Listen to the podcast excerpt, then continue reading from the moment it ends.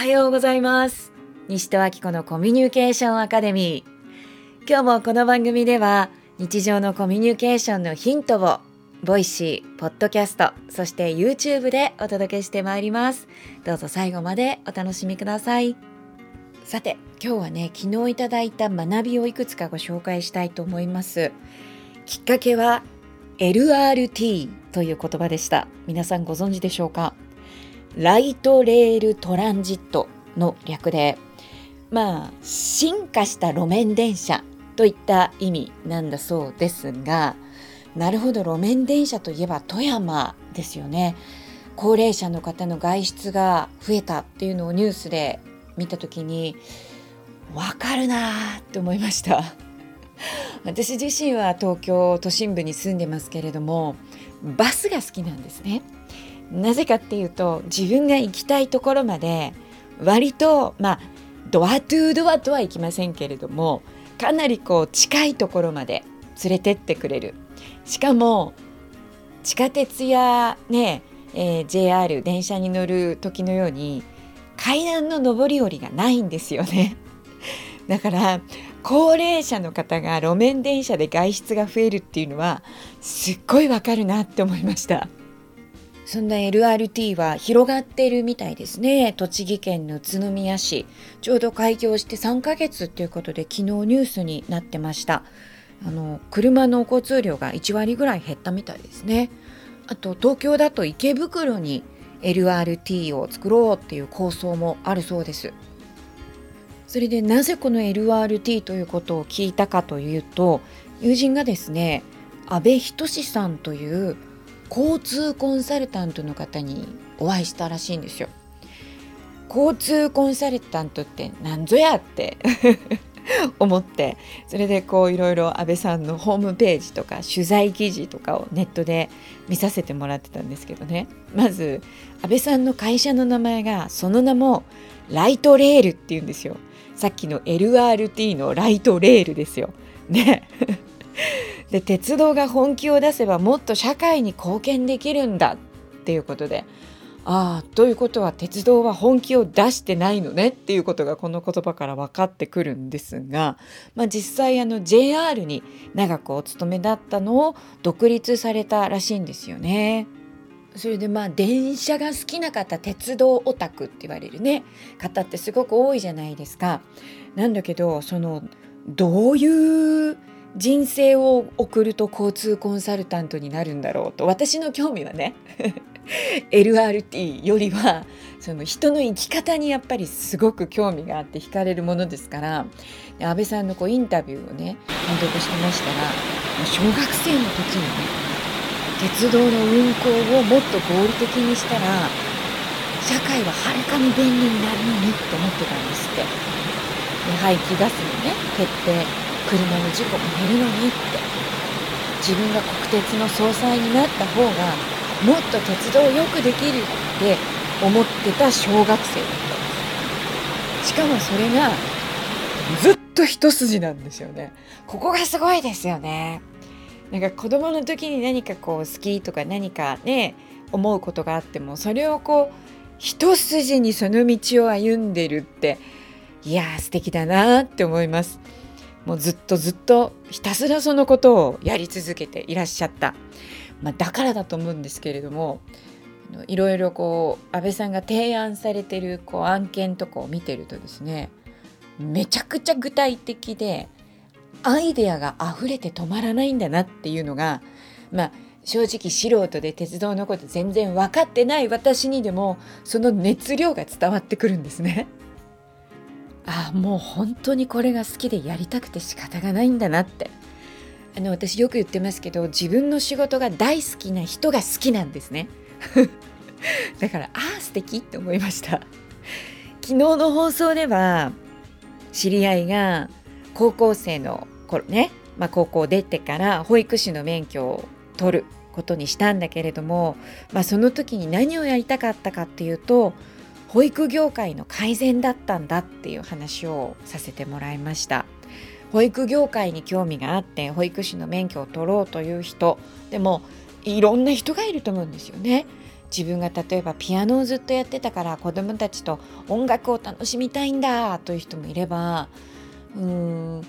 子どもの能力開発っていうものに興味があるとかね。でまあその知人の場合は何かというと保育業界っていうのは低賃金ですごくこうお仕事を続けていくのが大変らしいんですよね。そういうこう職場システムというものを変えることによって結果として子どもたちやお母さんが笑っていられる社会になったらいいなって思っていたそうです。そして一方安倍さんはっていうと鉄道の運行なんですよね。だから鉄道コンサルタントじゃなくて交通コンサルタントなんですよね。これも私よくさせていただくお話なんですが何かというとあの知り合いがですね子供の頃泥団子を作って遊ぶのが好きだったんですってそれでまあそういう皆さんね鉄道が好きだったとか子供が好きだったとかなんか絵描くの好きだったとかあると思うんですよね。でそこで終わっちゃうんじゃなくてそれの何が好きだったのっていうところまで一歩踏み込んでみる。だから安倍さんで言うと鉄道が好きじゃなくて鉄道の運行に興味があった。ね。友人であれば保育業界のシステム改善に興味があった。そしてまた別の知り合いなんですけどその子供の頃に泥団子を作ってた彼は泥団子を作るという遊びっていろんな面が含まれてますよね。例えば泥団子をとにかくたくさん作って何個作れるかっていうところが面白かったっていうこともあり得るし作った泥団子をなんか壁にぶつけるのが楽しかったっていう人もいるかもしれない。あるいはその泥団子を並べて何か模様を作るのが好きだったとかちなみにその知り合いは何が好きだったかっていうと泥団子を作ったら手にお水をつけて撫でてつるっつるに泥団子を磨くのが好きだったんですって。それでその方は今何の仕事をしているかというと靴職人なんです。でご本人がその自分が子供の頃泥団子を磨くのが好きだったってことに気がついた時にうわっってすごいこう言葉を失ったような表情をされたんですよね。うわ僕同じことしかやってませんねってだから今も革靴を作ってね革靴をこう綺麗にピカピカこう磨いて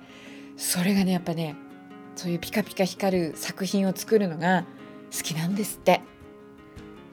なんか自分がなぜ今の仕事をしてるのかがすごく腑に落ちたっておっしゃってました。そういうことなんですよね皆さん。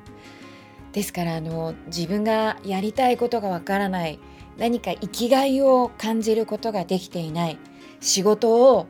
うん食べていくためにやってるけどそこに喜びがないという方私が思うのはそれでも人ってやっぱり好きな方を選んでると思うんですよ。だって今選んでいる職業以外の選択肢って山ほどあるわけですよね。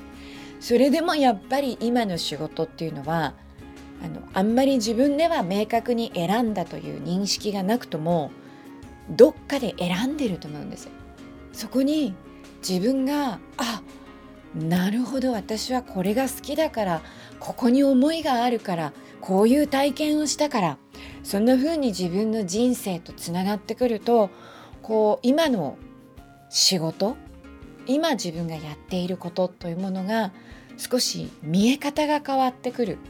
と結果として質が変わってくるんじゃないかなって思います。さあそしてもう一つこの安倍さんに、まあ、出会ったわけじゃないんですけど実際に 友人から話を聞いて調べただけなんですけど勝手にそこでねあの大切なことだなって思ったのは、まあ、ずっと JR にお勤めだったらしいんですけれども退職されて独立して交通コンサルタントとして、まあ、地域のねいろんなあの鉄道をより運行ね安倍さんの場合は運行。ここを改善するっていうことをいろいろ提案されてるわけなんですがなんで JR をやめたかっていうと鉄道事業は伸びないということを前提にして利便性の向上ねもっとこうやったらみんなが使いやすくなるとか便利になるということではなくとにかく事故が起こらないように経費を節約するぞ削減するぞっていうことばかりにエネルギーを投入しているのがちょっと嫌になっちゃったっていうことなんですよね。でその鉄道は収益、まあ、収益性がないものだこれっておそらく、まあ、日本においては一般的に信じられている考えなんじゃないかなと思うんですよね。公共インフラだっていうのもありますしあとやっぱ国鉄が大赤字で民営化されたっていうのはすごく大きいですよね。私はあの通ってた大学の学部長さんがその国鉄の民営化をやった方だったのであの加藤館って我々は呼んでたんですけど、ね、だからあのその時のことっていうのもまあぼんやり覚えてますがそういうことからまあ鉄道っていうのは収益性がないんだって決めてる。でも決めてるってことはまああのそうなるんですよね。ところが安倍さんはなんせ小学生の時からね。鉄道の運行をもっと合理的にしたらもっと良くなるってずっと思い続けてるわけですから全然立ってる場所が違うんですよね。だからもう次々とアイデアも溢れてくる。うん、結局自分がどこに立つかっていうのは当然自分の考えが決めてることですよね。うん、鉄道は収益性がないというところに立ってればもうそうなりますし鉄道はもっと良くなるね何でしたっけ？鉄道は本気を出せばもっと社会に貢献できるっていう場所に立ってればじゃあここでこんな風に本気が出せるよねっていう本気のアイデアが一回いっぱい浮かんでくるわけですよね。でこれは私たちみんなに言えることじゃないかなと思いました。自分の専門分野において自分はどこに立っているだろうかっていうことです。まあ自分が立ってる場所ってなかなか気がつきにくいと思うんですけどね自分の周りにいる人とあの意見の相違がないあんまりぶつからないという場合には同じ場所に立ってるってことでしょうね。ですから JR に勤めてて別にそこに違和感を感じないってことは、うん、自分も鉄道は収益性がないっていうところに立ってるっていうことになりますよね。だけど安倍さんのようにこうぶつかるってことは自分は違う場所に立ってるっていうことになりますよね。ですから自分がどこに立ってるのかっていうのが分かりにくい場合はあの周りとの関係性が教えてくれることが結構あるんじゃないかなと思います。というわけで今日は自分の本当にやりたいことの見つけ方、まあ、昨日の続編ですねパート2そして自分の立脚点自分が今立っている場所をちょっと見つめ直してみませんかというお話をさせていただきました。自分の使命に出会う自分軸を見つける。これが私の生きる道というオンライン講座。こちらはアーカイブで受講していただけます。今年度受講生評価ナンバーワンだった講座ということで皆様に超おすすめしている講座です。それからもう一つえー、いよいよ来週12月4日からエーリヒ・フロムの「愛するということ」という名著をもとに愛について共に学んでいく講座もスタートいたします。最後はクリスマスイブ。最後はねちょっとこう愛を体感する瞑想とかできたらいいかなそういうねなんかワークもできたらいいかななんてイメージしています。今ちょうど哲学と宗教の歴史の本を読んでるんですけどね。ああ思想っていうのは本当にこうやって移り変わっていくんだなって興味深く読みながらだけどやっぱりいつの時代も変わらないのは愛だなって思っています。愛するということぜひ一緒に学びましょう。詳しくは放送概要欄のリンクをどうぞご覧ください。それではポッドキャストと YouTube の皆さんはこちらでお別れです。ボイシーの皆さんはこの後コメントをご紹介してまいります。西戸明子のコミュニケーションアカデミー今日も聞いてくださってありがとうございました。